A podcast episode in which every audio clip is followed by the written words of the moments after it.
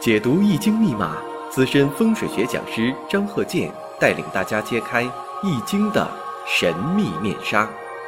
周易新天地，五行解奥秘。请听周易五行。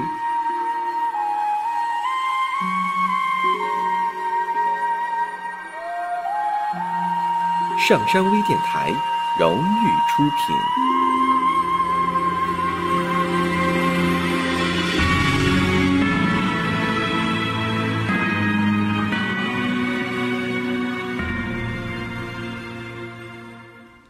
大家好，我是张鹤剑。周易五行，我们上一堂讲了如何去分析这个人的职业，是做公职的，还是做自由职业的？是老板吗？是老板在哪一年他比较好，哪一年不好？这都要预测者呢预测出来，而不是靠对方呢给你讲出来。假如说为了核对某一些这个时辰上的不准确，提供一些线索，这个呢是必要的，否则呢没有必要。总在喋喋不休的讲自己命运多舛呐，向对方的这个诉说呀，或者是炫耀啊，自己哪一年最得意呀？啊，这个不用自己先说。下面呢，我们看这个例子：己酉、戊辰、壬戌、辛亥。啊，那你一看官煞混杂，阴差阳错日，这个你能看出来吧？这一堂啊，我们先讲一下，分析的主题呢是如何看待。如何判断这个人呢？他地位高低，就是是否是管理者，因为这个官星位置的大小，就要看呢这个喜用是否受益来定。但是呢，你也不能完全用喜用来判断，否则的话你还是错误。要综合分析，生克制化，刑冲合害，这是我基本原则，几十年掌握的、验证的、正确的。所以有的朋友啊，经常问说：“这个这个生日五行啊，这个组成的不尽如人意怎么办？那经过努力是否能改变？那么呢，这是一个辩证问题。大前提呢是这个五行啊，它组合的还算行，只是说呢，他没碰着好的时机。当然，这样人呢需要努力，而且他本人呢也愿意努力。另一种呢是五行组合呢确实不大好，连他本人都不愿意努力，不是说你劝他努力。”就像说老百姓经常讲的，这个人呢不要强，这一生当中啊，他主观上他就不想努力。另一种人呢，就我刚才说的，他想努力，那想努力就是好事儿。那想努力的大前提呢，你是他五行组成的，促成他他想努力了。内因决定外因嘛。那刚才这个五行看到了，你像这个年上呢有正官星，月上呢有偏官星，寅戌日阴差阳错日，然后呢辛亥。天干透出正印，下边呢有辰戌相冲，地支当中辰戌相冲，辰酉又相合，合成印星，戌亥戌亥地网相见。那这些条件给你了，就像我以前经常讲的，我的理论，张鹤健教授全凭看圈的理论，所以你能分析出来。你别看官煞混杂，如果说你要分析婚姻，这位是女士，如果是分析婚姻的话，那你呢已经是达到一个程度了。你说一看在婚姻上。肯定是坎坷的，这个对。那么我们这一堂主要是分析他的社会地位，他能达到一个什么程度，他具体呢做什么工作。在这里呢，想讲一下，有的时候人的潜意识也能够表现出来他未来的这个事业进程、未来的发展，有一定的寓意。这个呢，在心理学上呢也有道理。那么呢，在民间呢，你像小孩到一周岁了，有一个活动叫抓周，就说桌上摆上各种的。啊，用品、笔墨纸砚呐，小工具呀，啊，各式各样的各个行业的一些小玩具，看小孩能抓哪个，抓哪个就说明小孩子呢，向未来呢怎么去培养，可能未来将要做什么工作，这个有没有道理呢？有一定道理。为什么呢？不管是孩子他是否认识这些啊物品，或者是他可能没有想到那么多，小孩思想很单纯，那么呢，他之所以往这方面去喜欢，就可能潜意识在作用。那么心理学上，你看让那个小孩啊去摆一些，呃小玩具呀，摆一些小沙盘呐，画一些画啊，就从中能分析到他的这个心理潜在意识是什么，怎么去这个开导教育。成年人也是一样啊，你像说你让他挂一幅画，他买的那幅画跟他所处的当时环境非常吻合。比如说这个位置应该挂一个有一匹马在奔腾的画，哎，你告诉他，他肯定买一群马，这样你就寓意着他不可能脱颖而出了。你要问他原因，为什么买了一群马？那他说他喜欢一群马。这就像这个测字一样啊，你像这人写个字就知道他面临的处境，这个跟这个笔记学、心理学呀有一定关系。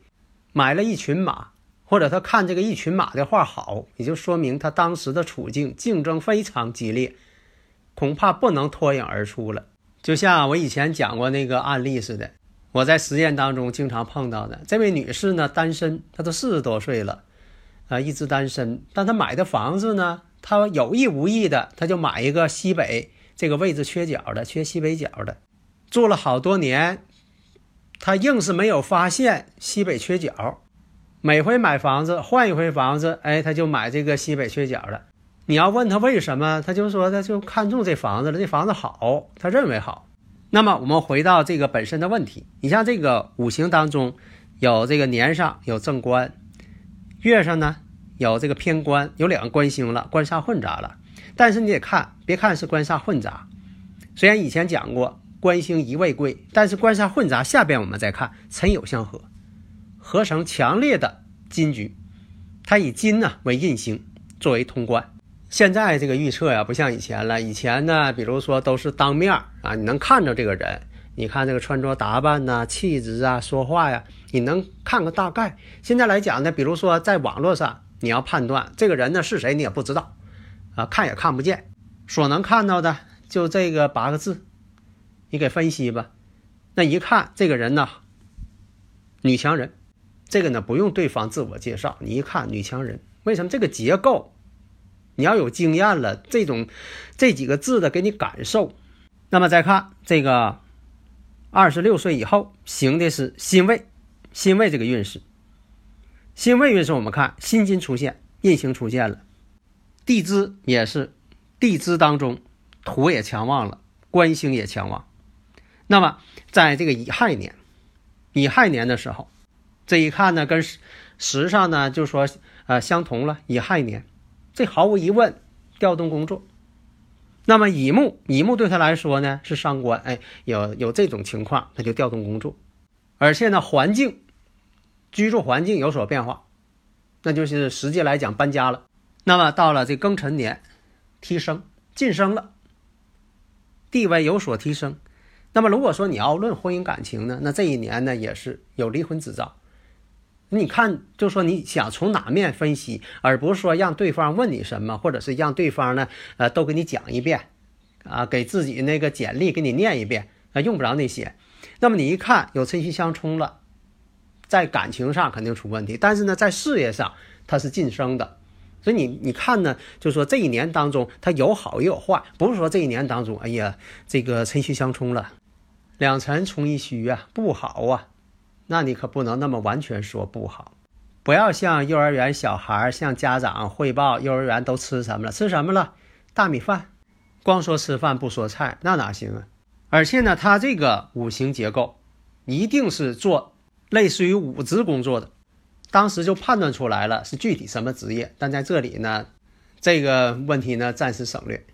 那么这个辛未大运当中，他是有很高的权利，在工作上已经达到这个程度了，而且在丁丑年的时候确实买过新房子，所以判断呢，你不能完全按照定式，这就像下棋一样，你完全按照棋谱和定式走。你赢不了棋，那么通过我的理论，几十年的经验，啊，不用对方说话，这些方面的都给他讲清楚，什么时间升过职，而且呢居于什么地位，具体做哪方面工作，所以你要分在事业方面他是有多大的成就，在婚姻感情上他是什么情况，财运上未来发展上，你都得谈，你不能单凭一方面就说这个人呢不好。这一生啊不好，或者这一生啊都好，没有都好的，没有全不好的。但是呢，到底哪不好，哪里好，你必须呢具体的说出来，而不是笼统的模糊概念。下一堂呢，我们讲一下如何判断这个人什么时间比较走得好，什么时间不好，大起大落都是哪个时间点。好的，谢谢大家。